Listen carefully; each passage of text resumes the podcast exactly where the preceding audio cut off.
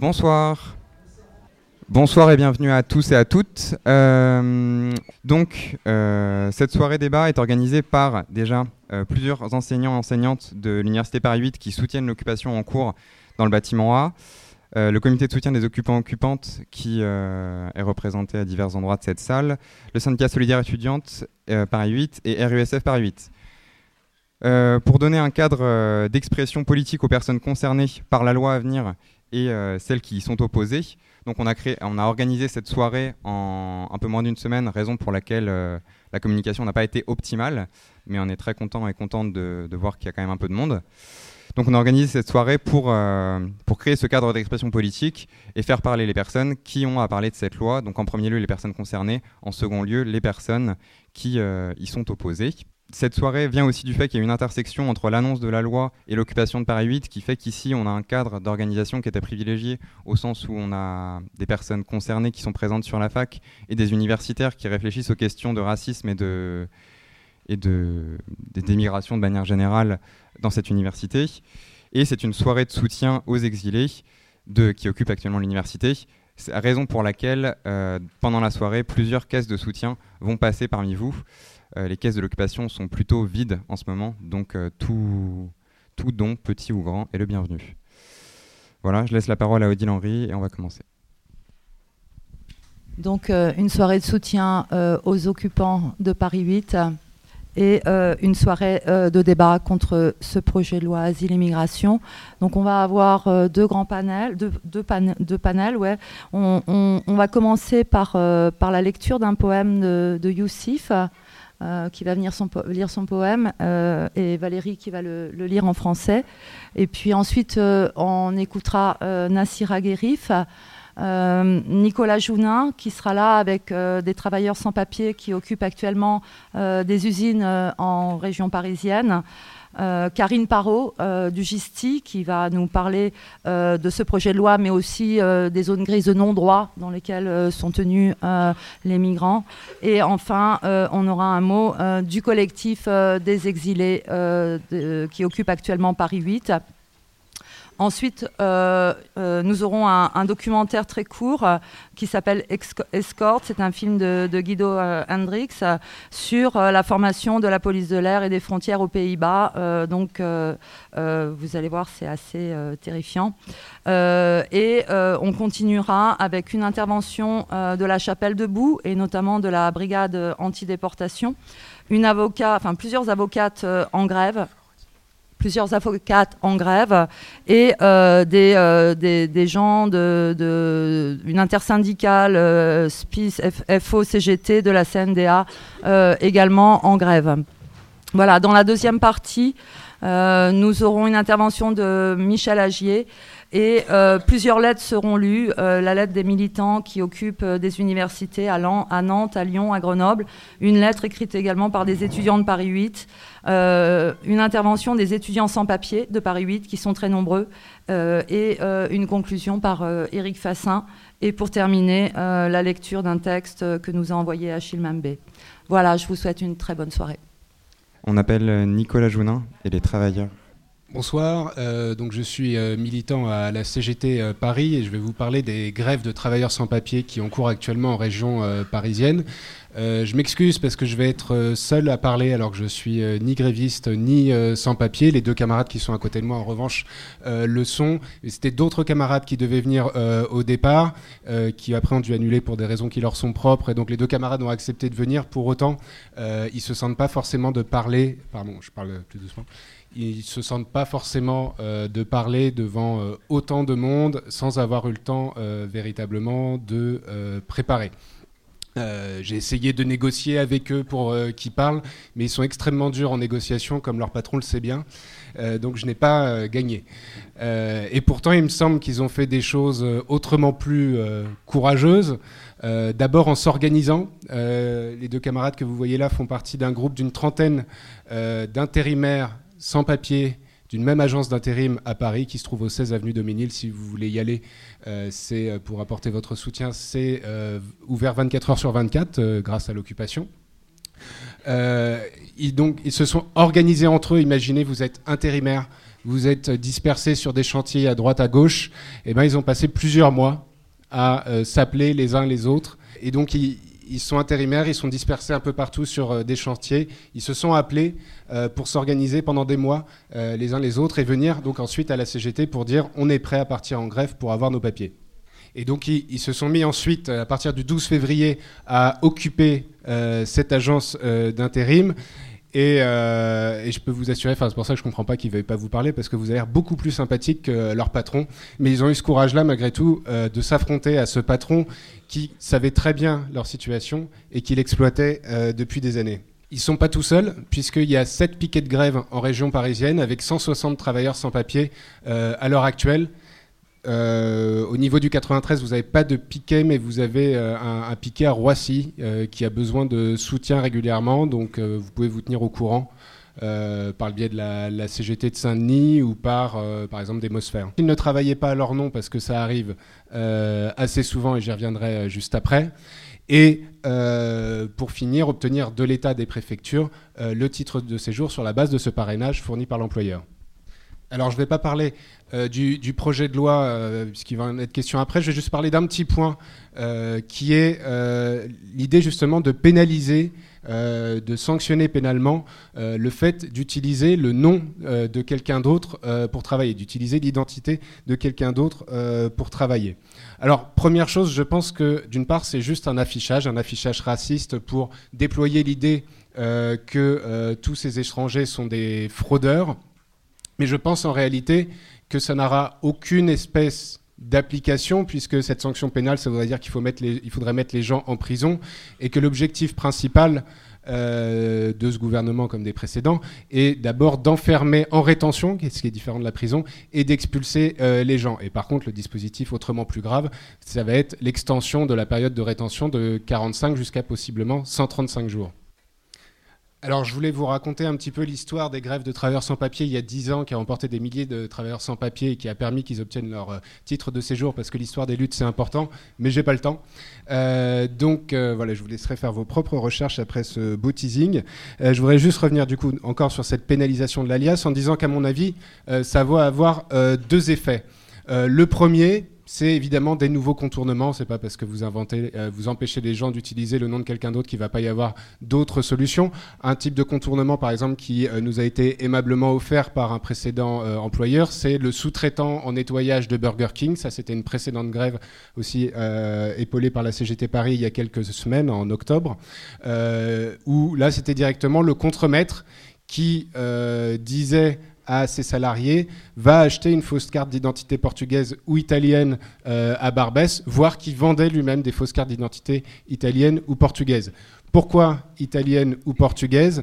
Parce que quand vous embauchez un travailleur étranger hors Union européenne, vous devez faire vérifier les papiers par la préfecture, mais quand c'est un travailleur de l'Union européenne, il n'y a, pas, euh, a pas besoin. Pour faire vérifier, il faudrait solliciter les autorités diplomatiques italiennes ou portugaises. Et donc là, ça devient un beau bordel à peu près impossible. Donc ça, c'est une solution de contournement, vous voyez, qui, va être euh, de plus en plus euh, pratiquée.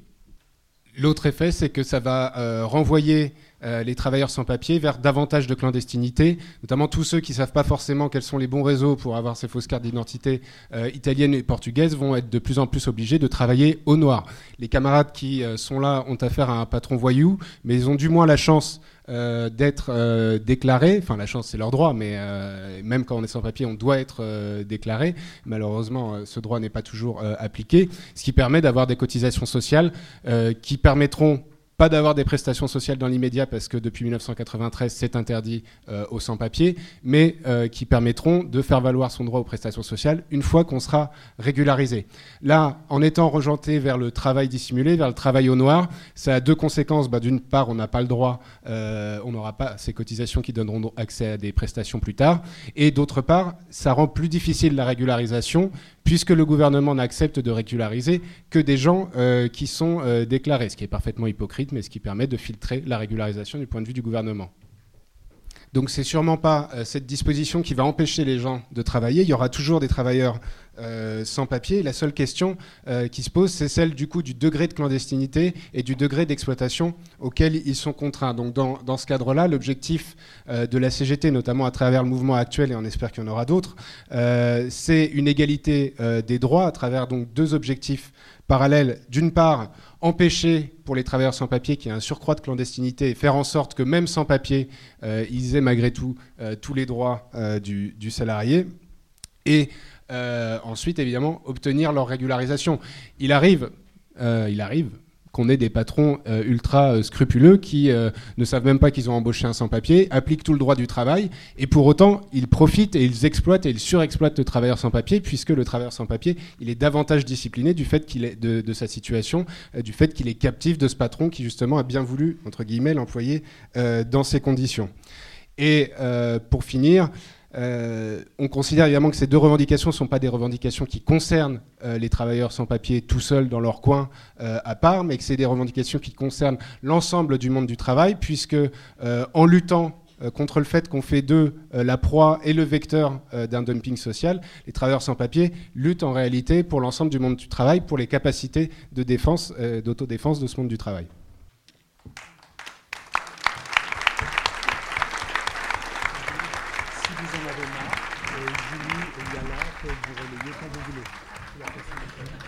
Ok, donc on vous rappelle qu'en gros, il y a une dizaine d'intervenantes et d'intervenants qui vont euh, intervenir ce soir. C'est la raison pour laquelle leurs interventions seront assez courtes. On va appeler euh, Karine Parot du GISTI pour nous faire une rapide intervention. Euh, une rapide, ou pas rapide par ailleurs, mais. Bonsoir, merci pour l'invitation. je vais essayer de faire court. On m'a confié la tâche de présenter le projet de loi en 10 minutes, ainsi que toutes les zones d'ombre du droit des étrangers. Autant dire que c'est complètement impossible en 10 minutes. Euh, je vais me contenter de quelques remarques sur le projet de loi. Je vais, essayer d'aller vite. Plus fort, d'accord. Alors, ce projet de loi qui a été déposé euh, à l'Assemblée nationale, sur le bureau de l'Assemblée nationale la semaine dernière, sauf erreur de ma part, a pour intitulé, donc c'est un projet de loi pour une immigration maîtrisée et un droit d'asile effectif. Autant dire que l'immigration ne sera pas maîtrisée et le droit d'asile ne sera pas effectif. Mais ils le présentent avec un et, mais quand même, quand on lit un peu l'exposé de leurs motifs, euh, on, entend ça, c'est que la maîtrise des flux migratoires, donc la maîtrise de l'immigration, seule permet de garantir un droit d'asile effectif et euh, l'accueil des étrangers, blablabla. Alors, euh, peut-être commencer quand même par, dire que c'est un énième projet de loi, que des projets de loi sur l'immigration, il y en a tous les deux ans. Et même le Conseil d'État, dans son rapport, dans son avis, a considéré que ce n'était pas tellement raisonnable de faire un projet de loi tous les deux ans, sachant que la loi précédente, celle de mars 2016, certaines de ces dispositions sont entrées en vigueur il y a moins d'un an. Donc, c'est pas seulement de redire la même chose à chaque fois qu'il y a un projet de loi, on dit ah là là, ça fait à peine deux ans que le dernier projet de loi a été adopté. Indépendamment de ça, qu'est-ce que ça représente? Ça veut dire que les textes changent en permanence. Et comment faire valoir des droits, comment avoir des droits si le droit n'est pas accessible? Parce qu'il est tellement compliqué Même les professionnels du droit, les avocats spécialistes en droit des étrangers, les juges ils ont à peine le temps de comprendre les réformes, les délais qui changent, euh, les points de départ de délais qui changent, etc. Je finis juste ma phrase. Euh, font, ça, rend impossible, euh, ça rend extrêmement difficile l'appréhension des règles par les personnes qui en sont destinataires. Alors, à la, différence du, du, texte de loi qui a été adopté il y a deux ans, qui était un texte relativement, enfin, tout aussi pourri, mais relativement complet, puisqu'il y avait un peu de droit au séjour, un peu d'immigration, un peu de droits sociaux. Celui-là, j'ai envie de dire qu'il y a quelques petits trucs sur le séjour, comme ça, un peu euh, poudre aux yeux, mais il est vraiment, il s'intéresse, il vise vraiment les étrangers en situation irrégulière et les demandeurs d'asile. C'est les deux euh, catégories visées, sachant qu'on se demande si finalement les deux catégories sont, sont vraiment distinctes dans l'esprit du gouvernement, puisque l'ensemble des dispositions qui réforment le droit d'asile visent finalement, d'une certaine manière, à faire de tous ces demandeurs d'asile euh, des, étrangers en situation irrégulière. Alors, je commencerai par l'asile parce qu'il me semble qu'en réalité, c'est ce qui vient en premier, euh, presque chronologiquement, dans, dans, ce texte. Alors, euh, l'argumentaire du gouvernement, c'est de dire qu'il faut réduire les délais de traitement des demandes d'asile. Ça, c'est une vieille rengaine parce qu'il y a depuis un certain temps, il faut un an et demi, deux ans pour voir sa demande d'asile examinée. Donc la réduction des délais, c'est une vieille rengaine. Mais en réalité, ce qui aujourd'hui pose problème, je pourrais revenir sur les, délais extrêmement longs, c'est que les gens n'arrivent même pas à enregistrer leur demande d'asile. Ils n'arrivent plus à enregistrer leur demande d'asile et tant qu'ils n'ont pas enregistré leur demande d'asile, eh ils sont en situation irrégulière, pour la plupart. Alors, sous couvert de réduire les délais euh, d'examen des demandes, en réalité, euh, le projet de loi ne fait qu'ériger un nombre euh, plus grand d'obstacles vers le statut de réfugié. Le premier d'entre eux, il y, en a, plein, je ne vais pas tous les, énumérer parce qu'on n'aurait pas le temps, mais c'est la réduction du délai pour déposer une demande d'asile. Vous savez que, vous ne savez pas, mais peu importe que, en fait, quand on arrive en France, on a un certain temps officiellement pour déposer une demande d'asile, temps au-delà duquel euh, vous pouvez toujours la déposer, mais vous allez être placé en procédure accélérée. C'est-à-dire que vos droits vont être, vos, droits procéduraux vont être diminués. Vous passez à un juge unique. Le temps d'examen de la demande est plus court. Pourquoi? Parce que l'idée c'est que, en gros, si tu as mis du temps à déposer ta demande, c'est que finalement, en fait, tu n'es pas, vraiment pas vraiment un demandeur d'asile, tu n'as pas vraiment besoin de l'asile. Donc, on leur donnait jusqu'à présent 120 jours de présence sur le territoire pour déposer une demande. Et en pratique, ces obstacles qu'on avait mis aussi à l'enregistrement des demandes étaient un moyen déjà de multiplier les procédures accélérées. Mais ça n'a pas suffi. Ils veulent encore réduire ce délai, alors qu'en pratique, de fait, il, n'est pas possible d'enregistrer sa demande euh, dans un temps correct à 90 jours. Et la suite euh, du, texte en matière d'asile est, finalement une sorte de litanie de diminution des droits, de l'accès aux droits d'asile. Mais il y a plein de petites choses. Par exemple, euh, quand l'Office français de protection des réfugiés et des apatrides, qui est l'instance qui examine d'abord, qui n'est pas une juridiction stricto sensu, mais qui examine d'abord la demande euh, d'asile, veut convoquer, entre guillemets, l'étranger qui a fait sa demande, eh bien ce sera par tout moyen. Ça veut dire par SMS. Ça veut dire que l'entretien individuel, qui est un élément, un moment décisif de la procédure d'asile, eh ben, on vous enverra un petit SMS. Et puis si vous avez changé de carte, machin, là, et que du coup vous n'avez plus le même numéro, ah ben vous n'êtes pas venu à l'entretien individuel. Ah ben c'est dommage, hein, parce que euh, votre dossier maintenant est, euh, est rejeté. Donc c'est il y a ça, mais il y a aussi, les très important, le délai pour faire recours pour faire un recours contre cette décision de l'OFPRA, là, il, passe, il est réduit de 30 jours, ce qui était déjà extrêmement court, parce que c'est un peu à ce moment-là qu'on va se présenter pour la première fois devant des juges hein, qui vont examiner votre demande d'asile. Il était déjà très court, 30 jours, pof, il se réduit à 15 jours. Je veux dire, c'est incroyable pour, faire, pour, obtenir des témoignages, faire venir des pièces euh, qui peuvent venir de l'étranger. En fait, c'est un, c'est en pratique empêcher les gens de pouvoir constituer un dossier correct qui, éventuellement, par miracle, leur permettrait de demander l'asile. Alors, euh, bon, j'ai envie de, continuer un peu, même si ça, paraît un peu peut-être rébarbatif, mais cette décision de la Cour nationale du droit d'asile, qui est évidemment décisive parce que euh, décisive, pardon, parce qu'elle va euh, déterminer le statut de réfugié ou de débouté euh, de l'individu, eh bien, dans un certain dans, un certain nombre de cas, elle n'aura plus d'effet suspensif, c'est-à-dire que si la personne veut faire un recours contre la décision de la CNDA, eh bien, il n'y aura pas d'effet suspensif. Ça veut dire pas ça veut dire que l'étranger devra immédiatement quitter le territoire. Et le projet a décidé le texte, euh, dans l'état euh, encore de projet, prévoit que la décision de la CNDA sera exécutoire dès son rendu à l'audience. Pas besoin de la notifier à l'étranger. Ça, c'est un truc qu'on n'a jamais vu euh, en procédure. C'est aberrant. Donc, il y a d'autres choses qu'on pourrait dire, notamment, et ça c'est commun avec euh, tout le, contentieux de l'enfermement, c'est, et ça c'est extrêmement grave, le développement de la, la visioconférence. je ne sais plus comment ils appellent ça, effectivement, euh, euh, visio, je ne sais pas quoi, mais en fait c'est-à-dire que l'étranger qui demandera l'asile depuis la zone d'attente ou depuis le centre de rétention ne sera plus déplacé à l'OFPRA et ou à la CNDA, mais il pourra plaider sa cause ou euh, faire le petit entretien individuel depuis euh, la zone d'attente ou depuis le centre de rétention à travers une petite caméra. Et ça vaut aussi pour le contentieux de la rétention.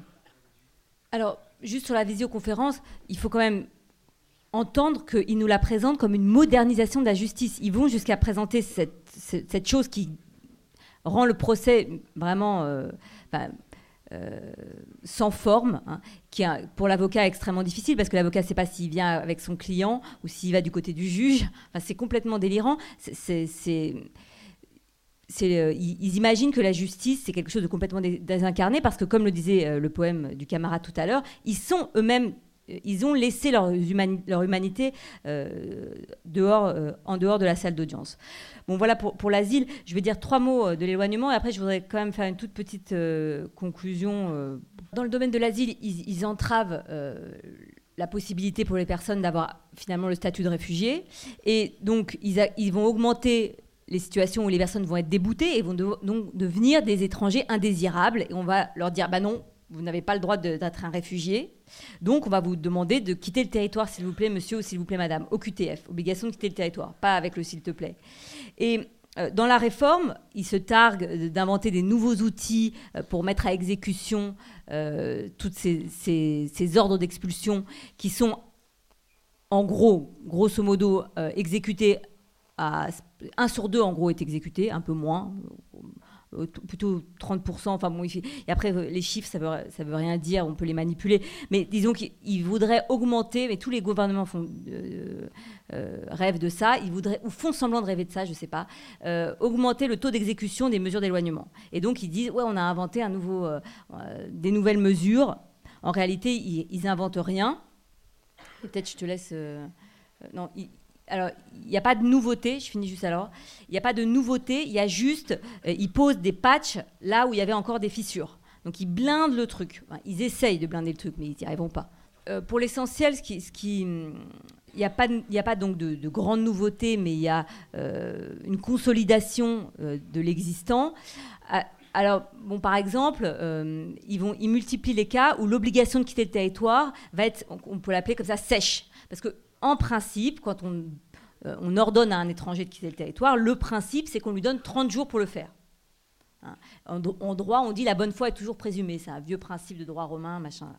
Et donc, on leur dit, bon, bah, en principe, tu as 30 jours. Sauf que les cas où, euh, dans certains cas, on, on refuse de leur donner ces 30 jours parce que, par exemple, il y a un risque de fuite ou parce qu'il a déposé plusieurs demandes et qu'on subodore qu'il ne va pas partir alors on appelle ça volontairement, en réalité, qui ne va pas partir euh, sans l'intervention des, forces de l'ordre. Et donc, le texte multiplie les hypothèses dans lesquelles on va pouvoir dire à l'étranger, tu pars maintenant, euh, et tu n'as pas de délai de départ volontaire, et si on veut, on va te mettre en centre de rétention, pour être sûr de te garder sous la main pendant qu'on prépare ton éloignement, ou on va t'assigner à résidence. Donc les, hypothèses où l'ordre de quitter le territoire va être, entre guillemets, euh, violent, euh, associés avec des mesures coercitives euh, sont augmentés de manière assez importante. La loi prévoit beaucoup plus d'hypothèses où le juge pourra mettre l'étranger en rétention ou l'assigner à résidence en vue de préparer son éloignement. Lors de la dernière loi, donc il y a deux ans, on nous a dit qu'ils ont, ils ont développé l'assignation à résidence de l'étranger en vue de préparer son éloignement, en nous disant que ce serait finalement une mesure alternative à la rétention. Hein, on va être moins violent avec les étrangers puisqu'on va les assigner à, résidence au lieu euh, de les mettre en rétention. En pratique, le nombre d'étrangers euh, placés en centre de rétention n'a absolument pas diminué. Donc, on voit que l'assignation à résidence est non pas une alternative, mais un complément, et finalement une mesure coercitive supplémentaire. Et le projet de loi prévoit euh, de nouveaux cas dans lesquels on pourra assigner l'étranger à résidence. Et même, par exemple, dans l'hypothèse où on lui aura donné un délai de départ volontaire, c'est-à-dire même dans l'hypothèse où on croit, on croit en sa bonne foi a priori, on croit qu'il va accepter de partir euh, sans l'intervention des forces de l'ordre, et eh bien même dans ce cas-là, on pourra l'assigner à résidence. Et le texte euh, durcit assez considérablement le régime de l'assignation à résidence. Il fait peser des obligations plus fortes sur l'étranger, si le juge le veut. J'insisterai pas sur l'allongement du délai de rétention parce que je pense que ça, c'est, vous l'avez tous lu dans les journaux. Donc, on va passer de 45 jours maximum à 90, voire 135 jours. Et tout le monde sait que ça ne sert à rien, que la plupart des éloignements, quand ils ont lieu, ils ont lieu dans les premiers jours. On dit 12 jours, mais c'est plutôt en gros dans les 5 premiers jours. Et qu'au-delà, l'enfermement est forcément une mesure de punition. Bon, euh, on l'avait déjà dit quand ils ont augmenté à 30, 40, c'est la même chose, c'est le même discours à 135 jours.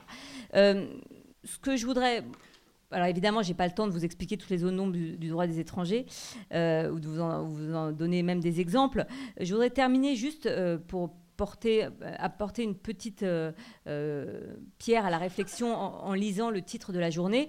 C'est que le droit d'asile, qui est consacré par la Convention de Genève de 1951, définit le réfugié de manière extrêmement large. J'ai pas le temps de vous donner la définition je vous demande de me croire sur parole, la définition est extrêmement floue. Je pourrais vous la donner, je l'avais prise, mais bon, on n'a pas beaucoup de temps. Elle est extrêmement floue, elle est extrêmement lâche, elle est extrêmement vague. Donc, en dernier ressort, les officiers de l'OFPRA, les juges euh, de la SNDA, de la CNDA, ont une marge de manœuvre quasi totale. Quasi totale. Sauf, euh,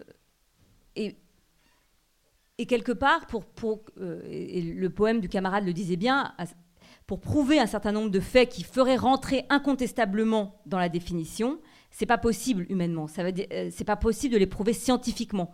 Hein, c'est la parole de l'un, euh, c'est la parole de l'étranger. Il, faut, il, faudrait croire l'étranger sur parole. Or ça, il le refuse. Donc, ce qu'on voit, euh, ce qu'il faut, ce qu'on voit, il me semble, c'est euh, le droit essaye de maquiller, essaierait de s'appréhender des choses qui ne relèvent pas du domaine du droit. Hein. Quand on a été l'objet de viol, quand on est discriminé parce que on est homosexuel, parce qu'on a été euh, euh, violenté par, euh, la famille, par un clan. Tout ça, c'est très difficile à prouver. C'est extrêmement difficile à prouver et c'est d'autant plus difficile si on se base sur les, textes en vigueur de dire bah non, prouvez-nous prouvez que vous êtes vraiment fait violer. Il n'est pas possible de faire une, procédure d'asile juste, sauf à croire sur parole les, demandeurs d'asile. Et ça, évidemment, l'État n'y est pas disposé. Donc tout simplement, l'État ne veut pas accueillir les, exilés, les migrants, les étrangers. Il ne veut pas le faire. Et la procédure d'asile sert à, maquiller euh, tout ça euh, avec du droit. Voilà, merci.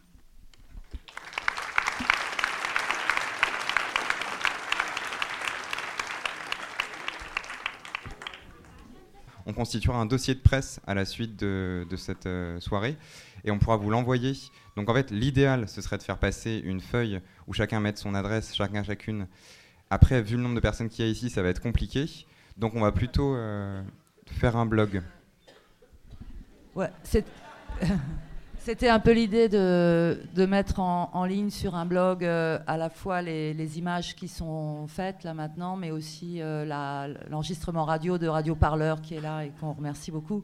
Donc on, vous communiquera le, nom du blog et on mettra tous les éléments qu'on n'a pas eu le temps de partager avec vous. Alors maintenant, on appelle. Maintenant, du coup, on appelle la hum, Virginie Dussen, avocate gréviste, et euh, l'intersyndicale SPIS FO CGT de la Cour nationale du droit d'asile, qu'on va disposer d'une part et d'autre de nous pour économiser du temps sur les sur les sur les interventions. Merci. Bonsoir. Merci pour l'invitation. Je vais essayer de vous expliquer pourquoi je me suis arrêtée de plaider le 13 février, et ce, pour l'heure, jusqu'à la fin de cette semaine, le 9 mars, contre ce projet de loi pour une immigration maîtrisée et un droit d'asile effectif. L'effectivité du droit d'asile ne restera que dans les textes le jour où la France ne recevra plus de demandeurs d'asile. Qu'aurons-nous gagné le jour où nous aurons perdu l'image véhiculée dans le monde entier de la tradition française de l'asile? Je ne suis membre d'aucun parti politique, je ne suis pas syndiquée, encore moins une rebelle. Je suis avocate, tout simplement. Le chiffre, je connais bien. Je suis titulaire d'un DESS en affaires et fiscalité, mais depuis pratiquement 20 ans, je suis aux côtés des exilés, des déracinés, de ces justiciables qui sont parmi les plus vulnérables. Je suis également membre de l'association Helena France, à savoir les confrères, ici présente Clémentine Dubois, je vois Christophe euh, le Grontec qui est euh, en haut de la salle, nous plaidons au quotidien devant la Cour nationale du droit d'asile. Avons-nous besoin d'un nouveau texte sur l'asile et l'immigration? Non. Cela vous a été dit précédemment. Non, parce que les textes actuels, la loi de 2015 et la loi de 2016 sur l'immigration n'ont pas été purgés. Et l'avis du Conseil d'État euh, va dans ce sens et critique le gouvernement sur ce nouveau texte parce que les anciens textes n'ont pas été purgés, n'ont pas été menés à leur terme. Ce que nous dénonçons en ayant cessé les, plaidoiries devant la Cour nationale du droit d'asile, c'est l'esprit du texte, à savoir réduire, précariser, contrôler, trier et in fine reconduire. Il faut traiter avec dignité ces demandeurs d'asile, ces personnes qui ont quitté leur pays, leur terre, leur langue, leur famille, parfois leurs femmes, leurs enfants. Or, les textes actuels qu'on nous dit être trop laxistes, la loi de 2015, ne l'est pas je vais devoir arbitrer dans, mes propos parce que le temps m'est euh, euh, sérieusement compté. Il me reste plus grand-chose, j'ai l'impression, alors que je n'ai rien dit encore. Mais quelques témoignages vraiment du vécu. Euh, dans le texte actuel, vous avez par exemple la convocation ou la notification du rejet de l'OFPRA par tout moyen, voire par SMS. Il faut que vous sachiez qu'à la Cour nationale du droit d'asile, lorsque les décisions sont affichées sur ce fameux tableau, que moi je dis toujours c'est le mur qui parle, parce que c'est le mur à la Cour nationale du droit d'asile qui dit s'ils ont eu la reconnaissance de la qualité de réfugié ou le rejet, alors même que c'est écrit, la moitié des personnes ne comprennent pas le sens de la décision et vont s'en référer aux agents de la sécurité ou aux avocats qui sommes présents ici, dans, dans ce hall-là. Et alors, je parle quelques petites langues grandes, mais quand je ne parle pas, je fais oui, ok. Et quand, on, quand c'est pas bon, on est obligé de faire un geste pour dire que c'est pas bon. Alors le SMS qui va arriver, euh, il ne sera pas compris. Euh, ensuite, l'ennemi du demandeur d'asile n'est plus aujourd'hui en France son agent persécuteur du pays. L'ennemi, c'est le temps. Le temps qui lui est imparti pour préparer effectivement dignement une défense qui est, ce temps-là est réduit à une peau de chagrin. La défaillance, les défaillances actuelles dans le texte, lorsque euh, le demandeur d'asile est en entretien à l'OFPRA, c'est un moment important. La loi de 2015 a introduit la possibilité pour un tiers d'être présent, à savoir pour partie les avocats. J'y vais, ça fait deux ans que je vais en entretien à l'OFPRA, à peu près deux ou trois fois par mois, mais une carence patente, c'est qu'il n'y a pas l'aide juridictionnelle. Donc à l'OFPRA, vous avez un interprète, il peut y avoir un tiers accompagnant, mais il n'y a pas d'aide juridictionnelle.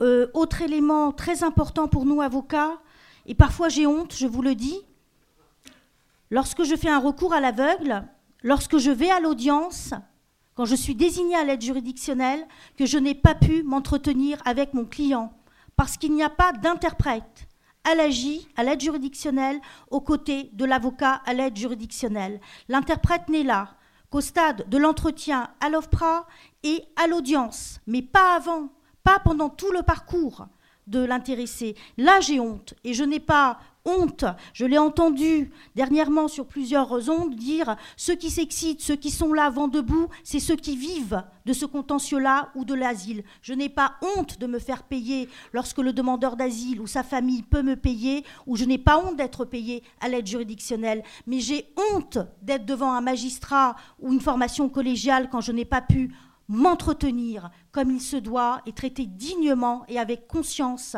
ce demandeur d'asile. Un mot rapide sur la procédure accélérée, ça a été évoqué tout à l'heure, à savoir qu'on passe, les délais sont très raccourcis, on passe devant un juge unique, alors que la norme doit être une formation collégiale, à savoir un magistrat, un assesseur représentant le Haut Commissariat aux réfugiés et un assesseur de l'autre côté du Conseil d'État, je résume pour simplifier. Or, le nombre de procédures accélérées en 2017 représente 46% des procédures, c'est sur le site de la Cour nationale du droit d'asile. Le juge unique, la procédure d'exception, va devenir la quasi-norme aujourd'hui, puisque les cas de procédure accélérée, je ne vais pas rentrer dans le détail, mais pays sûr, demande de réexamen, menace euh, grave à l'ordre public, alors que l'ordre public n'est pas défini comme il se doit, ces procédures-là vont devenir quasiment euh, la norme devant la Cour nationale du droit d'asile ne nous plaignons pas parce que le juge unique, ça c'est le demandeur d'asile qui aura eu accès à son juge. Parce que vous avez aussi les ordonnances. Ça c'est une honte. Une honte et j'ai reçu la semaine dernière un Pakistanais qui a fait tout ce parcours, qui est accusé de blasphème. J'ai fait son recours, je l'ai reçu. Là j'avais de la chance avec quelqu'un qui a fait la traduction. Et je reçois la semaine dernière une ordonnance, c'est-à-dire qu'il a fallu que je dise à ce client, Monsieur, vous ne verrez pas votre juge de l'asile. Il a été rejeté sans être convoqué, sans être entendu. Et ça, c'est un déni total. Ça, c'est une décision inique, à savoir qu'il n'a pas pu s'expliquer être entendu, et on sait qu'il faut du temps aussi pour mettre des mots sur le traumatisme qu'on vit, l'ordonnance. Vous avez aujourd'hui, devant la Cour nationale du droit d'asile, 25,9% des dossiers qui passent en ordonnance. En 2010, c'était 12,4% vous avez cette notion d'ordonnance qui doit être dénoncée, mais je pense que les rapporteurs qui sont là euh, à côté de moi le feront bien mieux que moi. Ils ont écrit sur ce point-là. Alors tout à l'heure, je vous ai dit que je n'étais pas une rebelle, mais j'ai été traitée la semaine dernière par un président de résistante. Oui, je résiste à certaines choses. Cette modernité que je ne veux pas dans le contentieux que j'applique. Je résiste à ces NDMAT pour le moment, parce qu'il n'y a pas de décret qui me l'oblige. Je veux déposer mes pièces en papier devant cette cour. Je veux que mon client soit entendu. Je tiens à l'unité de temps, de lieu, d'espace que constitue ce procès. Vous êtes en train de m'enregistrer. C'est ce qui va se passer. La visioconférence ou la vidéo audience. Je suis contre parce que il y a l'humain dans ce contentieux. Et l'humain, ça veut dire que le juge doit voir l'avocat, débattre avec l'avocat après avoir entendu le requérant. On ne peut pas faire d'audience à distance lorsque l'humain est là. J'aime mon métier, je veux continuer à l'exercer, mais en toute humanité. Et je veux continuer à croire en ce serment que j'ai prêté. Je jure comme avocat d'exercer mes fonctions avec dignité, conscience, indépendance, probité et humanité. Et je ne suis pas la seule. Tous mes confrères qui plaident et qui plaidons au quotidien devant la Cour nationale du droit d'asile, tenons à ce serment que nous avons prêté. Et ce serment-là, on le retrouve vraiment au cœur du contentieux de l'asile, parce que l'humain est au cœur de ce débat-là. Merci. Et merci pour la traduction.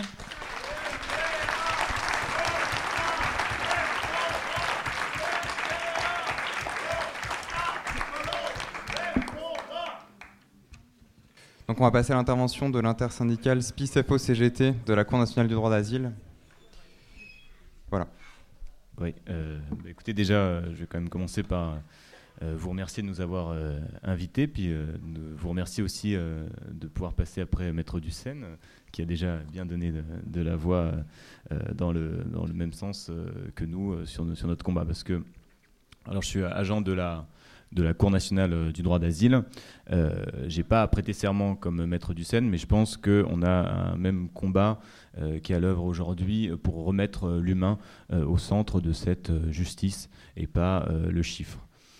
Alors pour parler de la Cour nationale du droit d'asile, ça fait là 21 jours qu'on est en grève, qu'on est des agents grévistes et qu'on dénonce une une logique et une politique comptable, productiviste, à l'œuvre depuis euh, plusieurs années à la Cour et que le projet de loi promet euh, d'aggraver. Alors quelques chiffres justement assez, euh, quelques chiffres assez éloquents pour présenter cette juridiction qu'est la Cour nationale du droit d'asile. En 2017, on a enregistré 53 000 recours et on a rendu 47 000 décisions dans un délai moyen de 5 mois et 6 jours. Alors c'est énorme on est euh, le plus euh, gros, le plus rapide et le plus euh, productiviste, et le mot est choisi à, à des tribunaux administratifs de France. Il faut savoir aussi qu'on est le seul à avoir des délais. donc là, on rend en moyenne en 5 mois et 6 jours. aucun autre tribunal administratif en France n'a de délai. et ces délais, on va encore les réduire, en tout cas tel que le projet de loi le présente. Euh, voilà, donc on, dénonce euh, cette euh, logique comptable qui prime dans la justice de l'asile aujourd'hui. Et cette logique, elle entraîne des dérives qui sacrifient en dernier lieu, bien évidemment, le, demandeur d'asile. Alors, pour vous donner quelques exemples, nous, dans l'instruction aujourd'hui, c'est par jour, on fait deux à trois récits de vie qu'on doit instruire. Euh, c'est énorme euh, quand on voit euh, que les personnes nous racontent leur parcours de vie, leur persécution qu'ils ont subi dans leur, pays. on a des audiences qui sont surchargées, c'est-à-dire qu'il y a 13 affaires donc, qui sont appelées par jour, donc on entend 13 récits de vie différents. pour nous, c'est beaucoup trop par rapport à l'enjeu de vie humaine qu'il y, a, derrière et la bonne justice qu'on doit rendre.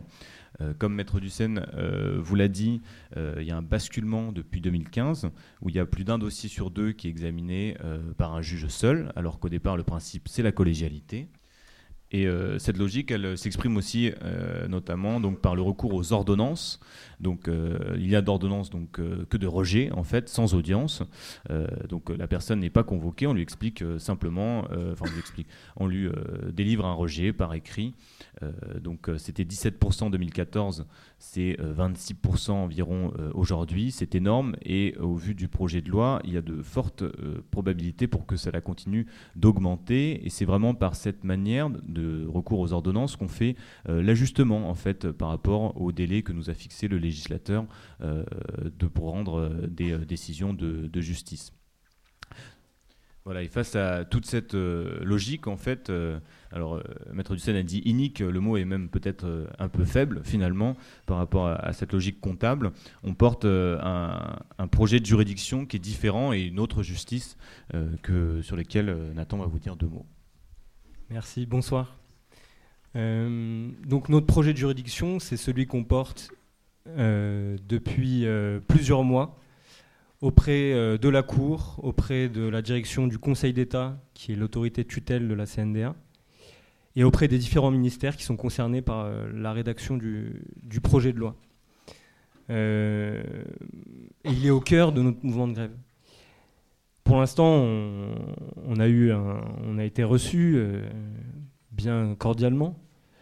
Euh, on nous entend, on nous écoute, on nous dit que ce qu'on propose est effectivement intéressant, mais il n'y a pas de suite. Euh, puisqu'évidemment, vous pensez bien que notre projet de juridiction va à l'encontre de cette logique comptable de l'asile et qui prône donc une justice de qualité. Donc rapidement, on ne va pas rentrer dans, les détails. Notre projet de juridiction euh, comporte, euh, il dit quoi? Il dit un des premiers points, c'est euh, il faut qu'on réduise la cadence et la charge de travail des agents. Alors certes, au bénéfice des agents, mais également au bénéfice de la qualité de jugement et, in fine, des demandeurs d'asile. Euh, cette diminution de la norme, de, la charge de travail, euh, Léo vous en a parlé, euh, on instruit 2 à 3 dossiers par, par jour, il y a 13 dossiers par, par audience. tout ça, cette charge de travail nuit à la qualité de la justice qui est rendue. Ensuite, il se trouve que 90% des rapporteurs qui sont en charge de l'instruction des dossiers sont contractuels. Donc en fait, 90% est en situation précaire. Et euh, la Cour se, se, base sur le travail d'agents précaires. Donc une Cour précaire, c'est une justice précaire. Et ça, nous le dénonçons. Il faut que ces agents soient titularisés parce qu'ils occupent euh, des fonctions juridictionnelles et régaliennes qui sont incompatibles avec euh, l'exercice d'une justice. Ensuite, on pense que le rapporteur qui est donc l'acteur dans l'instance qui connaît le mieux le dossier, doit avoir une, euh, une voie décisionnaire. Pour l'instant, ce n'est pas le cas. Donc on pense qu'il faut revoir l'architecture euh, juridictionnelle de la Cour en intégrant le rapporteur au sein de la formation de jugement pour que sa voix euh, porte bien plus qu'actuellement. Bon, l'architecture de la, de la Cour, elle est assez spéciale à propos de la place du rapporteur, je, viens d'en dire deux mots, mais également en ce qui concerne les secrétaires d'audience. On est une juridiction, alors on est la plus grosse juridiction administrative de France, par contre il n'y a pas de greffier. Il n'y a pas de greffier, il n'y a pas de procès verbal. Donc ça pose quand même problème dans, dans une juridiction où l'oralité a une part très importante. Donc il faut qu'il y ait des véritables greffiers euh, à la Cour nationale du droit d'asile et qu'il y ait un procès verbal. Parce qu'il faut que les parties puissent euh, contester euh, ce qu'il y a dans la décision avec un procès verbal de l'audience. Et enfin, euh, du fait de la nature du contentieux, on pense qu'il faut qu'il y ait un plan de formation continue, obligatoire, pour les agents et pour les juges de l'asile. Puisque le contentieux de l'asile est extrêmement évolutif, il y a une jurisprudence qui est riche, il faut que les agents euh, soient correctement informés, la connaissent, euh, également que les juges de l'asile euh, la maîtrisent parfaitement. actuellement, il n'y a pas de de plan, de formation continue à la Cour. Et les formations qui sont distillées de manière parcimonieuse ne sont pas obligatoires pour les juges de l'asile. Donc je vous laisse imaginer le problème que ça peut poser. Euh, donc très, assez rapidement, euh, ouais, je, dis, de toute façon, bon, sur la loi, il y a déjà beaucoup de choses qui ont été dites, mais donc voilà, pour conclure, euh, vous voyez le titre là au-dessus de la conférence. Nous, c'est ça qu'on propose en ce qui concerne la CNDA. Pour une, enfin, une autre politique de l'asile est possible, et on pense qu'à la CNDA, il faut qu'il y ait cette réforme en profondeur qu'on propose et un véritable projet de juridiction et pas uniquement un projet comptable. Sur la loi, euh, voilà, Maître Dussen s'est déjà exprimé et on partage tout à fait son analyse. Euh, je crois qu'il y a juste un article, bon, en ce qui concerne la CNDA, c'est l'article 6 du projet de loi, bref. Euh, il y a un article dont on parle peu pour l'instant dans les médias, c'est l'article 24 du projet de loi, qui prévoit que, après la promulgation de la loi, dans les 24 mois de la promulgation de la loi, il pourra être fait recours aux ordonnances nous aussi on va y avoir droit, euh, pour euh, bah, modifier le CZA. Donc euh, ça pose quand même question sur l'objectif et sur ce qui peut arriver également après la loi. Voilà.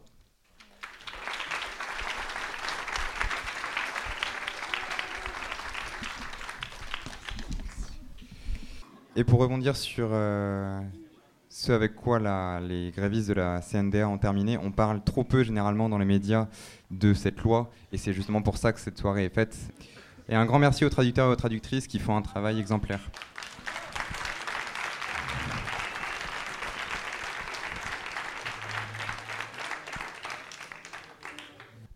Bonjour, bonsoir, messieurs, dames. Je m'excuse pour l'accent, je ne parle pas bien le français, mais je ne suis pas préparé à parler. J'ai écouté un monsieur qui dit il est agent de CNDA et il part au CNDA. Bon, moi, je fais presque ma moitié de vie ici en France. Et après, je ne travaille pas au CNDA, mais je connais beaucoup de choses qui passent au CNDA. Il a parlé, il dit, il y a article 6, article 24.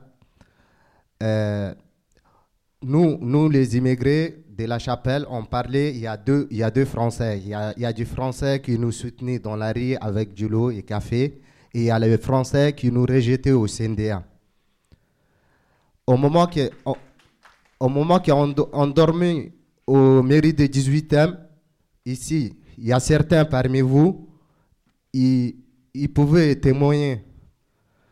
Nous, on a fait 20 jours devant la mairie dans le froid et après, le gouvernement a retourné vers nous. On est parti loger dans un centre d'hébergement. Euh, moi, je suis allé dans un centre d'hébergement à Denfer-Rochereau, dans un vieux hôpital. Et dans cet hôpital, François Hollande, en personne, il est parti en Allemagne. Il a récupéré des réfugiés syriens et irakiens. Et on n'a jamais vu cet article 26 et 24 appliqué. Dans 10 jours, il y a leur passeport, il y a leur carte euh, séjour. Dans 10 jours, ils ne sont jamais passés par l'OFRA. Et ce n'est pas un mensonge. Je parlais avec eux et je vis. Euh, dans certains moments, moi, j'étais à Calais. Je vis aussi à Calais.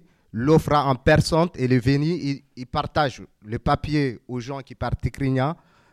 Et ils ne sont même pas érythréens. Si tu viens avec un traducteur, il te donne. Et aujourd'hui, vous dites qu'il y a une loi contre les immigrés ou loi d'asile? On a marre. On, a, on, est, on est déjà marre. Par exemple, moi, je suis tchadien, je viens, je viens du Tchad. Le Tchad, ce n'est pas un pays qui est connu par les citoyens tchadiens, mais le gouvernement français, comme il utilise l'armée tchadienne, il connaît bien le Tchad. Le, le tyran dictateur qui est là-bas, Idriss Déby, euh, il, est, au pouvoir depuis François Mitterrand. François Mitterrand, il a dit euh, Idriss Déby, c'est notre camarade. Après, il est parti. Jacques Chirac, il est venu, il dit notre compatriote Idriss Déby. Il est parti, le mec, il est toujours là. Idriss Déby. Après, Sarkozy vient, il dit Idriss Déby, c'est un dictateur. au moment il y a une organisation qui a volé notre enfant au Tchad pour les adopter, Sarkozy, il a obligé de partir au Tchad. Il a fait trois jours au Tchad pour récupérer les Français qui sont en prison au Tchad. François Hollande, il est venu, avant de venir, au moment des élections, il dit euh, Moi, je suis un président, je ne vais jamais recevoir un dictateur à l'Élysée. Mais le premier tyran dictateur réussi à l'Élysée, c'est Idriss Déby.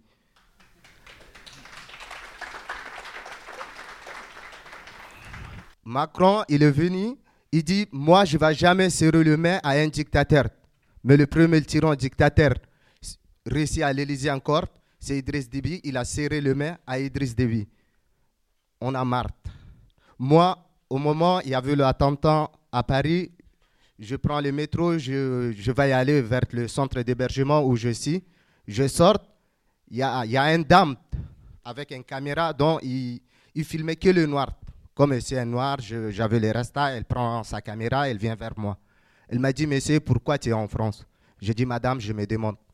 Moi-même, je me demande pourquoi ici en France.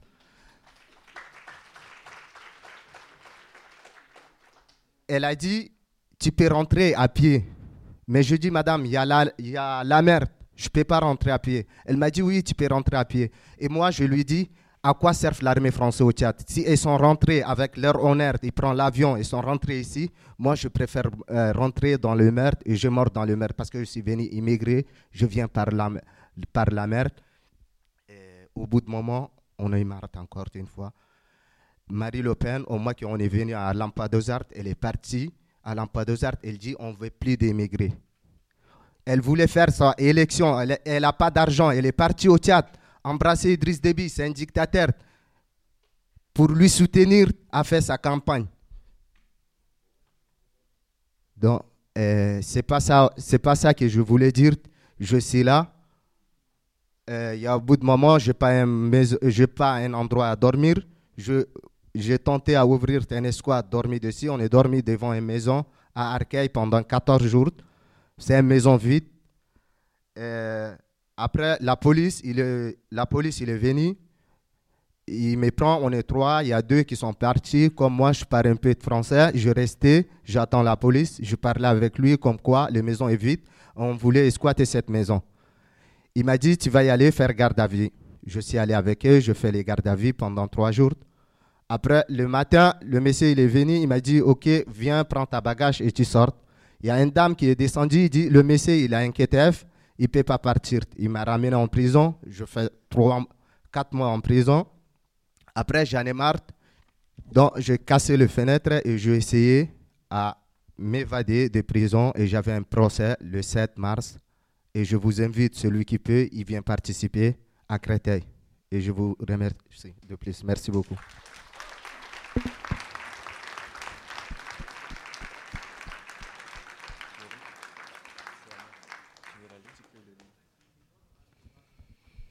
Du coup, c'est l'avis euh, de placement du contrôle judiciaire de. Comment tu t'appelles?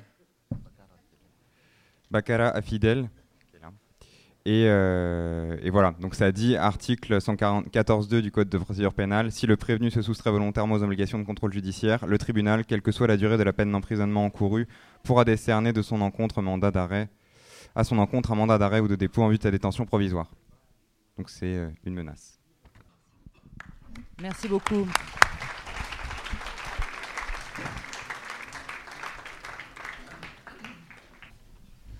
Donc on passe à l'intervention de Michel Agier, qui est à ma gauche. Oui, bonsoir. Je, ne me prononcerai pas sur euh, ma propre légitimité à être là, devant une assemblée euh, que je suis, où je suis venu pour euh, écouter et manifester mon soutien.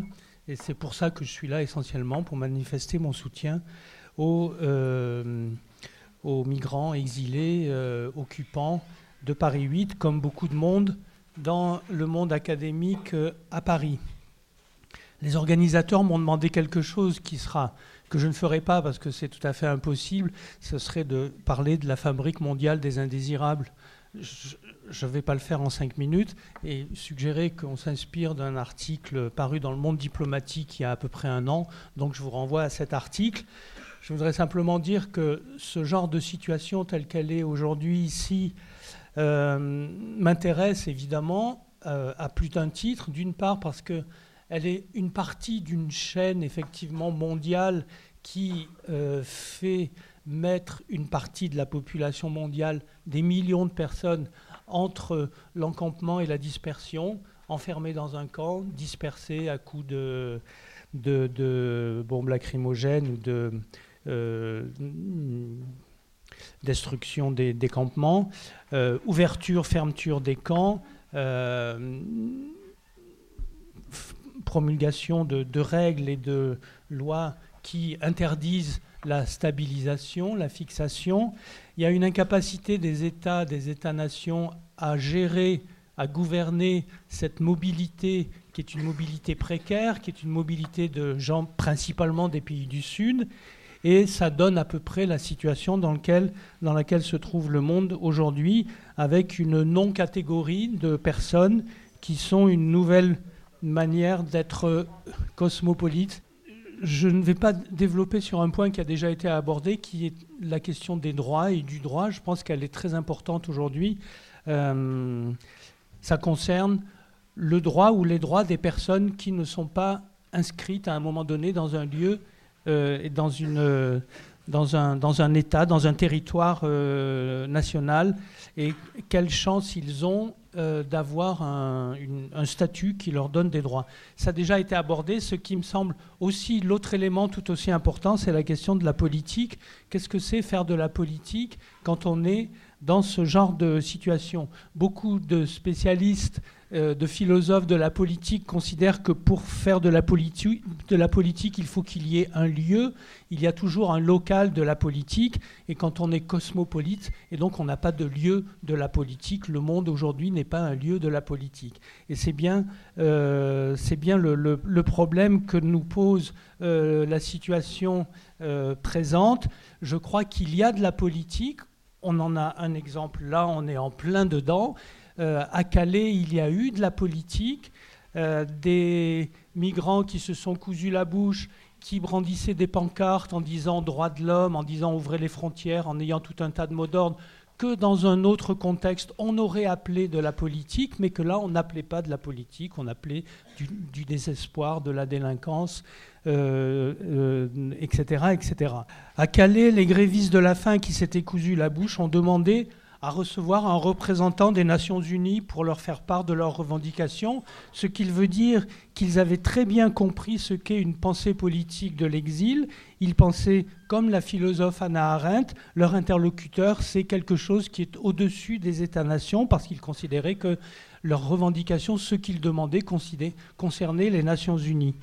Mais ce qui s'est passé, c'est que le représentant du HCR et le HCR, comme une entité euh, international est atteint du même nationalisme méthodologique que tous les États et donc a renvoyé finalement ces euh, migrants demandeurs de droits à une échelle supranationale à un gouvernement euh, national, donc au ministère de l'Intérieur français. Donc, donc, là, donc là, je m'adresse aux personnes qui sont là, en train d'occuper l'université. Euh, comment formule-t-on et comment obtient-on des droits ou du droit associé à une existence euh, nomade, précaire, extraterritoriale?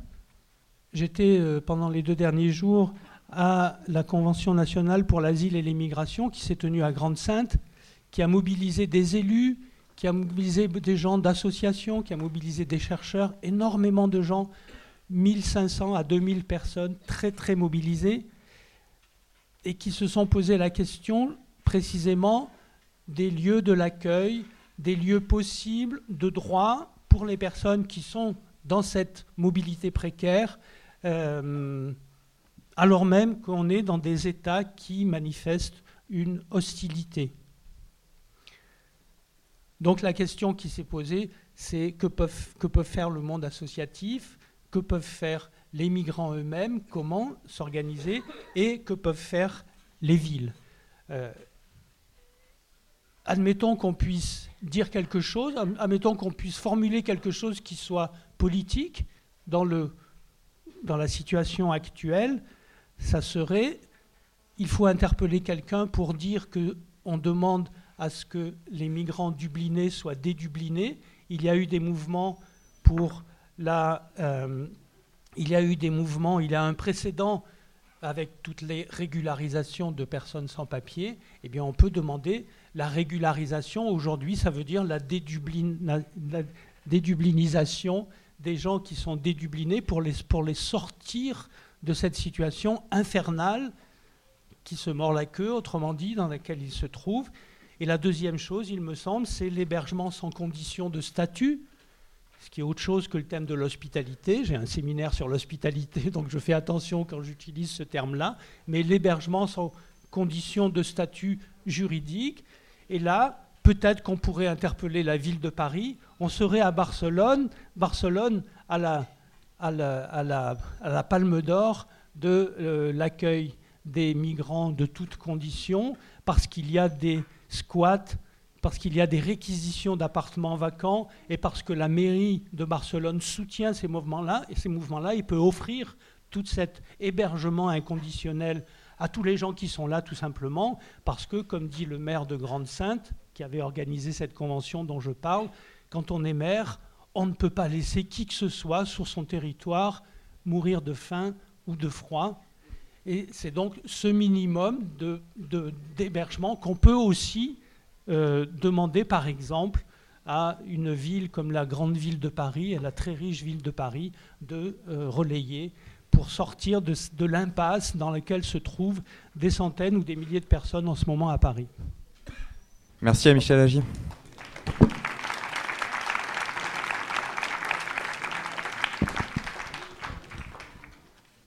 Oui, alors euh, Diabaté ne souhaite pas être filmé. De même que les, occupantes par la suite, donc on peut euh, couper les caméras le temps de... Bonsoir. Je suis M. Diabaté Kadoukounio Suleiman.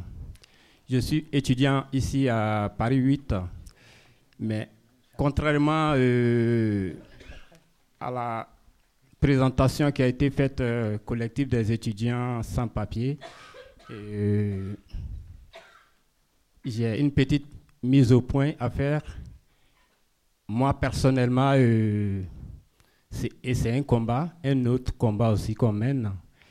On n'aime pas euh, ce vocable sans papier parce que pour être étudiant à Paris 8, il, a fallu présenter des papiers. Et tous les étudiants en situation irrégulière à Paris 8 ont dû présenter un passeport en cours de validité. Et donc, on a des papiers, on a des diplômes, on n'est pas des sans-papiers. On n'a seulement pas la carte euh, de séjour délivrée par la France, sinon on n'est pas des sans-papiers.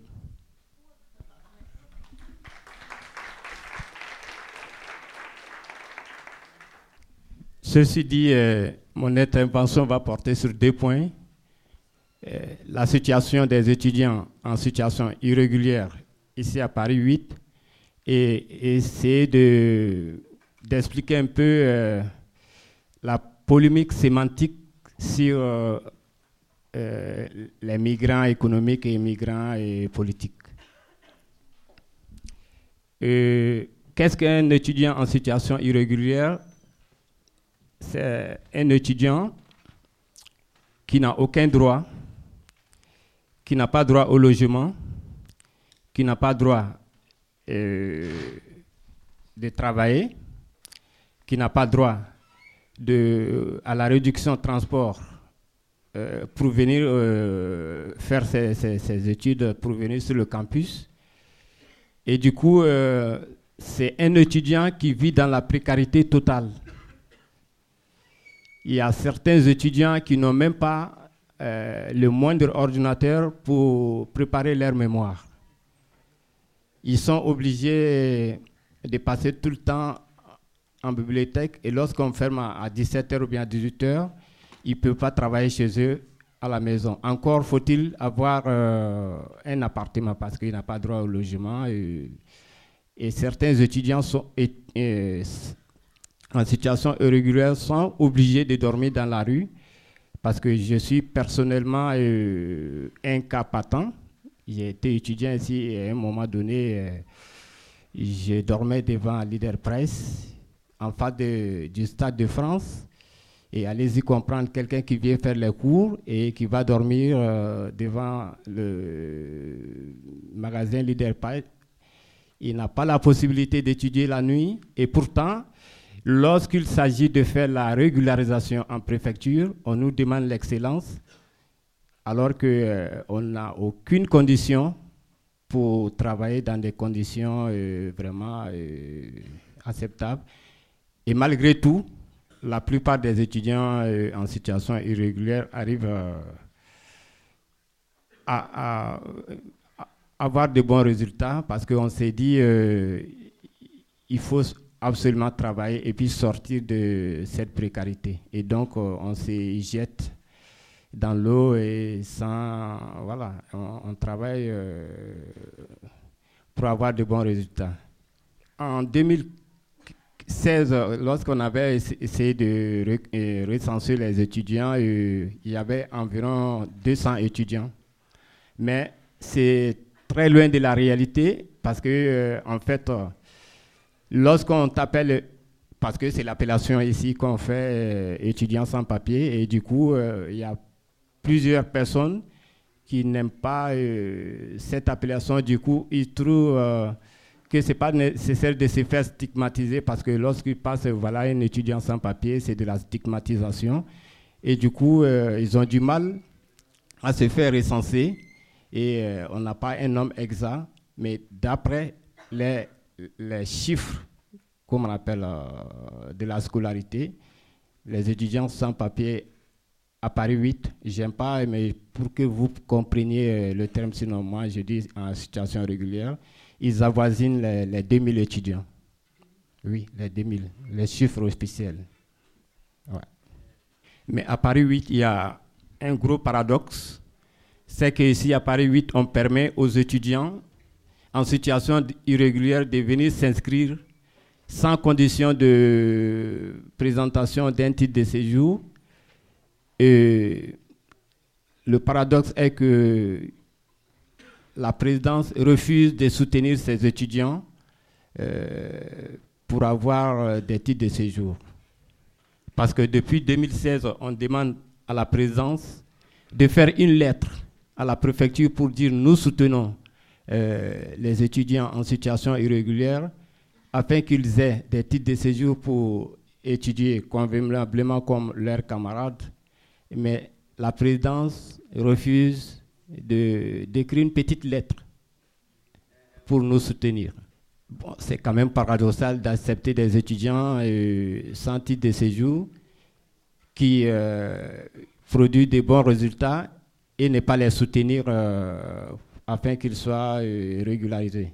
Et le comble, même pendant les, les jobs, de vacances que l'université, il y a des postes de, oui, des jobs de vacances que l'université propose aux étudiants. Et lorsque un étudiant en situation irrégulière postule, eh, on refuse de le prendre.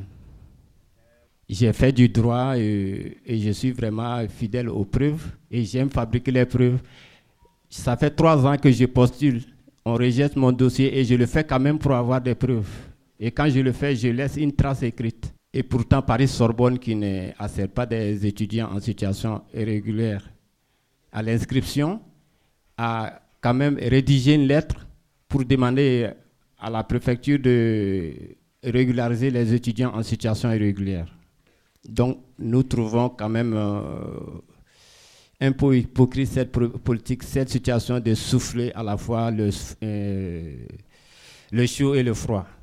Ça, c'était pour euh, la situation à l'université. Maintenant, euh, pour ce qui est du point de la polémique sémantique sur les migrants économiques politiques. La, la polémique sémantique sur les migrants économiques et politiques. Nous disons que tous les migrants euh, sont politiques. Il n'y a pas de migrants économiques. Ceux qui fuient la guerre de chez eux ce qui fut le chaos créé par les capitalistes, ils sont tous dans des situations politiques. Le chaos économique est créé par des hommes politiques et donc lorsque quelqu'un quitte son pays pour des raisons qu'ils appellent économiques, c'est vraiment un réfugié politique. Tous les réfugiés qui sont ici, tous les migrants qui sont ici.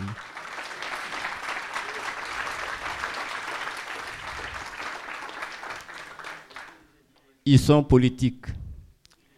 Lorsque la détérioration des termes de l'échange oblige le paysan malien, le paysan soudanais, le paysan tchadien, le paysan ivoirien, dont le café ou le cacao est cultivé en Afrique et les prix sont fixés quelque part dans un petit pays européen et qui n'arrive pas à euh, joindre les deux bouts.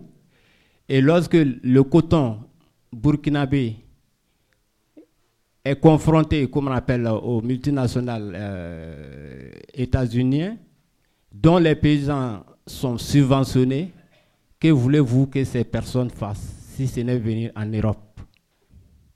Cette confusion que les pays européens, que les politiques européens veulent créer dans les rangs des migrants ne passera pas.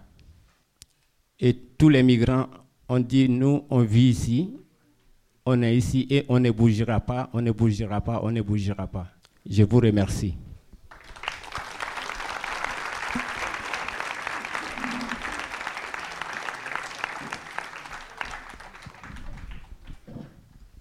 Donc euh, merci aux exilés maintenant de venir à la tribune. ከፍ ያለ ምስጋና እናቀርባለን። ይህ ቀን ለእኛ ታሪካዊ ቀን ነው። Euh, nous, vous, nous vous remercions, nous vous adressons tout d'abord des, des gros- de grands remerciements. Pour nous, c'est un grand jour. በተለይ ከዚህ እንደ ልጆቻችሁ መንገድ ላይ ተኝተን አንስታችሁን እዚህ ዩኒቨርሲቲ ውስጥ እንደ መ- እንደ መጠለያ እንደ ልጆቻችሁ ስታደርጉን በጣም ትልቅ ደስታ ይሰማናል። Euh, ça nous a rendu très heureux que vous nous considériez comme vos enfants en nous donnant un abri dans cette université. ያሆነ ማለት ግን ተሳካልን ማለት አይደለም። በአንድ እግራችን አልቆምንም።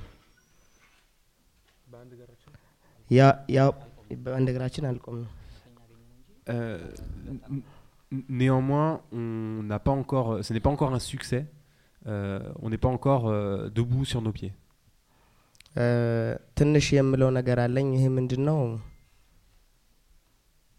እ፣ ማለትም ስለ ሀገሬ የምናገረው ነገር ይኖራል፣ ስለ ኢትዮጵያ ማለት ነው። Je vais, je vais dire euh, quelque chose. Je vais parler un petit peu de l'Éthiopie, de mon pays, l'Éthiopie. ያው እንደምናውቀው ኢትዮጵያ እ፣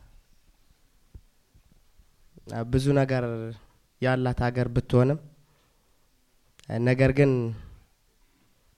ብዙ አመራሮች ይጎሏታል። Euh, comme vous le savez, euh, l'Éthiopie, quand bien même c'est un pays qui a beaucoup de choses, beaucoup de richesses, euh, c'est un pays qui est, euh, euh, comment dire, euh, enfin, c- ses dirigeants lui font du mal. እ፣ ኢትዮጵያ ስደተኞችን በመቀበል ከፈረንሳይ ትበልጣለች ብዬ አስባለሁ።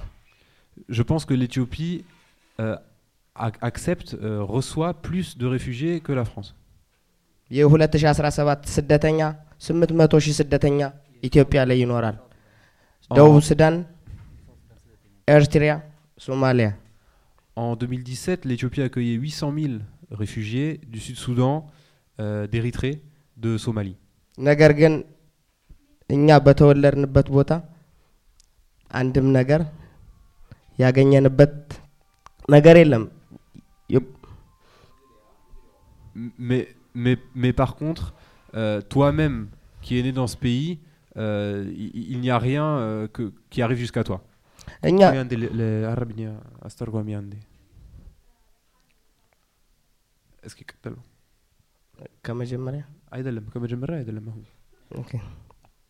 ስለዚህ እኛ የመጣንበት ምክንያት ችግር ኖሮ አይደለም። ኢትዮጵያ ውስጥ የምንም የኢኮኖሚም ችግር የለም፣ ምግብ ችግር የለም። ከፈረንሳይ የበለጠ ኢኮኖሚ ሊኖር ይችላል እንደ ሀገሪቱ እንደ አፍሪካ መጠን ማለት ነው። Euh, donc nous, on n'est pas venu pour des problèmes économiques, on n'est pas, pas venu pour des problèmes euh, de nourriture. On, on peut même dire que, euh, euh, vu de l'Afrique, l'Éthiopie a une meilleure situation économique que celle de la France. የትምህርት እድልም አለ። Il y a aussi des possibilités de faire des études.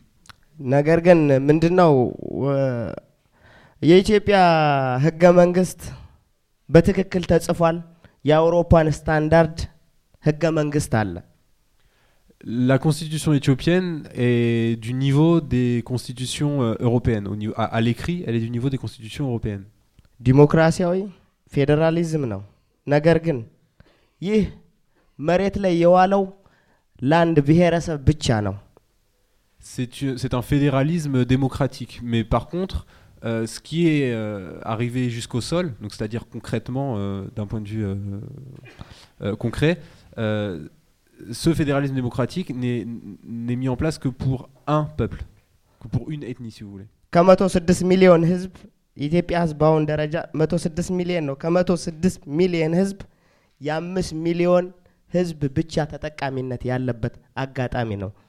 Euh, sur 106 millions de personnes, puisque la population éthiopienne s'élève aujourd'hui à 106 millions de personnes, c'est seulement 5 millions de personnes qui profitent de cette situation.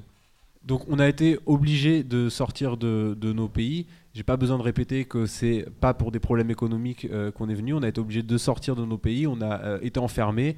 On a payé le prix euh, pour, pour sortir de nos pays.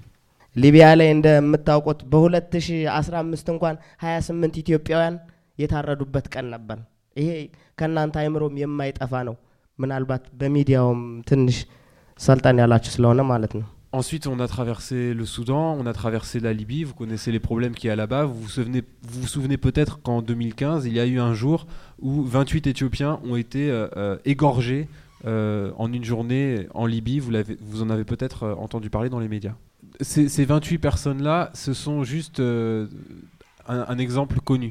Mais au-delà de ça, il y a n- nos frères africains en Libye sont enfermés par, euh, par milliers.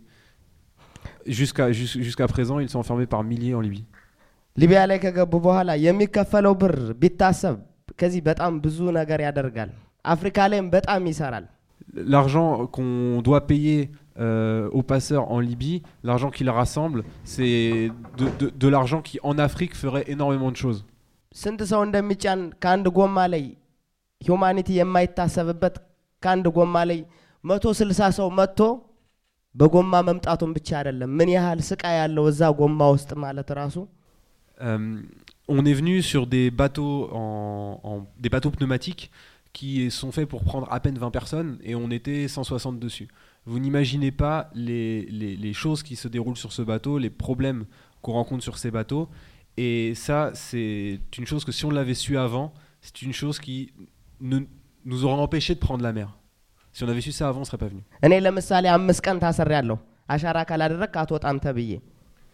En arrivant en Italie, on nous prend nos empreintes de force. Les policiers nous prennent nos empreintes de force. Moi-même, j'ai été emprisonné cinq jours et on me disait si tu donnes pas tes empreintes, tu sortiras pas.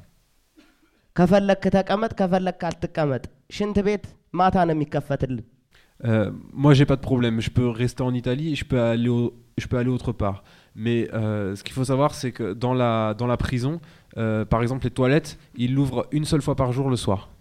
እዛ ጋ ኢትዮጵያ ሁኜ የሳልኳት ፈረንሳይና በአካል የ- መጥቼ ያየዋት ፈረንሳይ ሰማይና መሬት ነበር euh, donc moi, ayant vu cela, je me suis dit que j'allais aller vers la France euh, que je connaissais, la France qui me semblait être une petite Amérique.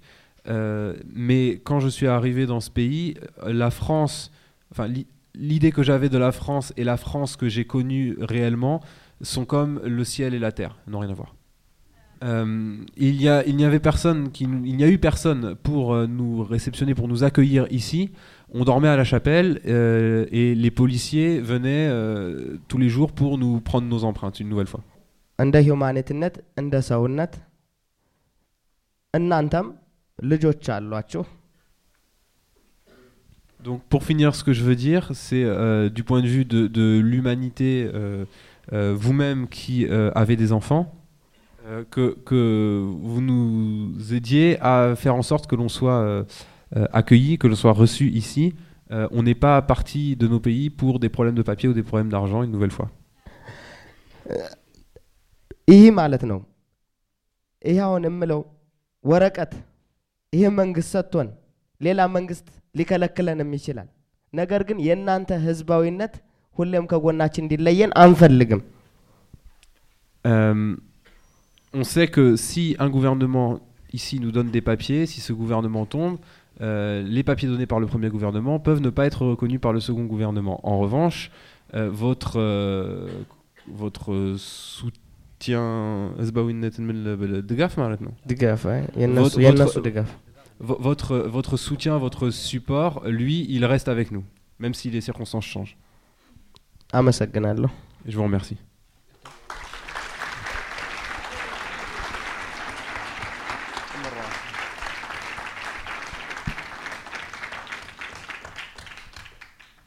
አመሰግናለሁ። ትንሽ ተጨማሪ ሀሳብ ስላለኝ ነው እዛ ላይ መደገፍ ፈልጌ ነው እሱን። Merci beaucoup. J'ai une petite euh, idée supplémentaire à ajouter. C'est pour ça que je prends la parole. እ፣ እኔ መደገፍ የፈለግኩት ካሌና ፓሪስ ላይ የሚገኘውን የፖሊስ ልዩነት ነው እ፣ እንድታውቁት የፈለግኩት። Je veux que vous connaissiez la différence qu'il y a entre la police de Calais et la police de Paris.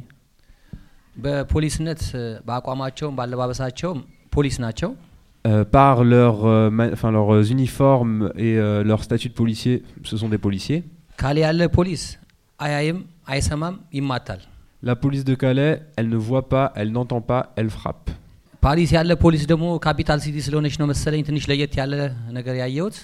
à Paris, bon, c'est peut-être parce que c'est la capitale, j'ai vu quelque chose d'un petit peu différent. Il voit, il entend, mais il frappe, c'est pareil.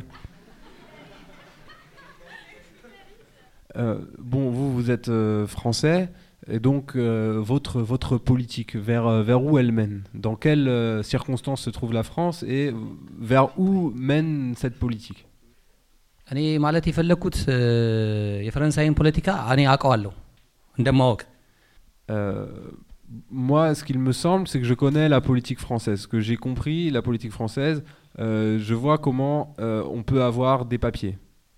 Les, politiciens français, le personnel politique français sont des danseurs. Ce que veulent ces danseurs, c'est une musique sur laquelle danser.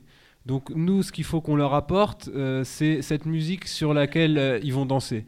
Il ne me semble pas qu'il soit question d'autre chose.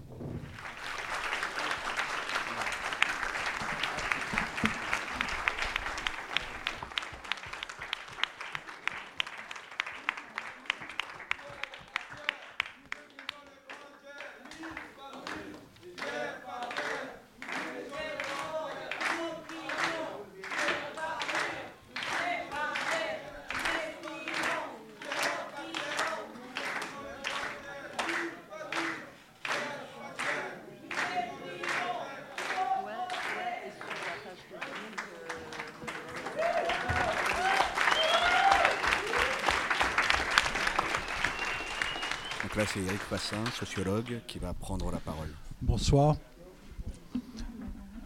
Dans l'espoir de gagner votre sympathie, je serai bref. Lorsque un ensemble de gens a essayé d'organiser cette soirée, c'était avec le sentiment qu'on bricolait quelque chose dans l'improvisation. Et encore une heure avant de commencer, il semblait qu'il n'y aurait pas de sono. Et euh, nous pensions que l'information n'avait pas circulé et qu'il n'y aurait personne. Nos affiches ont d'ailleurs été décollées le fait que vous soyez encore ici veut dire qu'on a entendu ce soir beaucoup de choses euh, qu'on n'entend pas toujours. Et euh, à ce titre, pour ma part en tout cas, je me réjouis qu'on ait réussi à bricoler, euh, à improviser, à faire quelque chose quand même. S'il n'y avait pas eu l'occupation par un groupe d'exilés et leur soutien de salles dans cette université, peut-être n'aurions-nous pas organisé cette soirée. Bien sûr, la soirée ne portait pas seulement sur cette occupation, elle ne portait pas seulement sur euh, les étudiants en situation irrégulière à Paris 8. Elle portait plus généralement sur la politique d'immigration qui est menée aujourd'hui en France et en Europe. En même temps, donc, c'est la rencontre entre une actualité nationale, un projet de loi, le projet de loi de Gérard Collomb, du gouvernement d'Édouard Philippe, du président de la République Emmanuel Macron, et puis d'une actualité très locale, ce qui se passe à Paris 8, qui fait qu'aujourd'hui, pour moi par exemple, mais pour j'imagine beaucoup d'autres qui sont présents ici, on ne peut pas se dire que cette question nationale, elle est loin de nous. Elle est très près, puisque c'est dans nos bâtiments, c'est pour euh, une partie d'entre nous, dans des salles de cours où ils ou elles ont l'habitude d'enseigner. Donc cette question, ça n'est plus seulement la question des autres, c'est aussi la nôtre. Et je crois que ça a un sens tout particulier à l'université Paris 8, parce que cette université a une histoire qui est une histoire politique, et que cette histoire, nous sommes censés la commémorer cette année, 50 ans après la fondation de cette université. Donc cette commémoration, peut-être qu'elle commence ce soir. On a entendu beaucoup de choses qui, à juste titre, dénoncent le traitement réservé aux étrangers et aux étrangères en France. Si euh, on a évoqué toutes ces perspectives négatives, je voudrais rappeler que nous avions une ambition aussi, qui était de rappeler qu'une autre politique d'immigration est possible. Donc pas simplement de dénoncer, mais d'essayer d'imaginer que nous ne sommes pas condamnés au monde dans lequel nous vivons. La raison pour laquelle je souligne cette euh, volonté de penser des possibles, c'est que nous vivons aujourd'hui dans des sociétés qui nous disent que rien n'est possible, qui nous disent que nous sommes condamnés à une réalité telle qu'elle est. Bref, je crois que ce qui se passe dans beaucoup de nos sociétés, c'est que nous sommes voués à ce que j'appellerais la dépression militante. La dépression militante, c'est d'aller d'échec en échec en ayant l'impression qu'on est impuissant puisqu'on va toujours finir par perdre, autrement dit qu'il n'y a pas d'alternative. Il me paraît donc important d'essayer d'éviter la dépression militante et pour cela, il y a une solution, je crois, c'est d'arriver à remettre de la politique dans ce qui nous est présenté comme une simple nécessité imposée par la réalité. Remettre de la politique, ça veut dire qu'il y a des choix, que peuvent s'affronter des visions du monde différentes et qu'il n'y a rien d'inévitable, rien d'inéluctable. Ce que nous avons déjà entendu ce soir, c'est que la politique actuelle, elle est absurde, elle est déraisonnable, elle est irrationnelle. Mais dire qu'il y a de la politique, c'est pas seulement dire qu'il y a des choix, c'est arriver à peser sur le résultat. Peser sur le résultat, ça commence ici, ça commence dans notre propre université. Mais ça continue aussi, bien sûr, au niveau local. Après tout, s'il peut y avoir des universités refuges, il peut y avoir aussi des villes refuges. Et s'il peut y avoir des villes refuges, eh bien, ça veut dire que les rapports de force dans ce pays pourraient changer c'est-à-dire que on n'aurait plus constamment ce discours sur le problème de l'immigration, mais qu'on se dirait qu'il y a un affrontement politique entre des gens qui ne pensent pas la même chose et où on peut espérer faire bouger les rapports de force. Donc nous ne sommes pas condamnés à la dépression militante et après tout, il nous appartient à nous de nous mobiliser pour que ça bouge, pour que ça change, pour qu'on n'ait pas l'impression de cette éternelle répétition depuis des décennies maintenant. Je m'arrête ici puisque j'avais dit que je serais bref, mais je voudrais dire que non seulement je remercie les traducteurs, interprètes, mais aussi je trouve que le jeu des langues nous avons entendu pendant toute la soirée était déjà un encouragement euh, politique.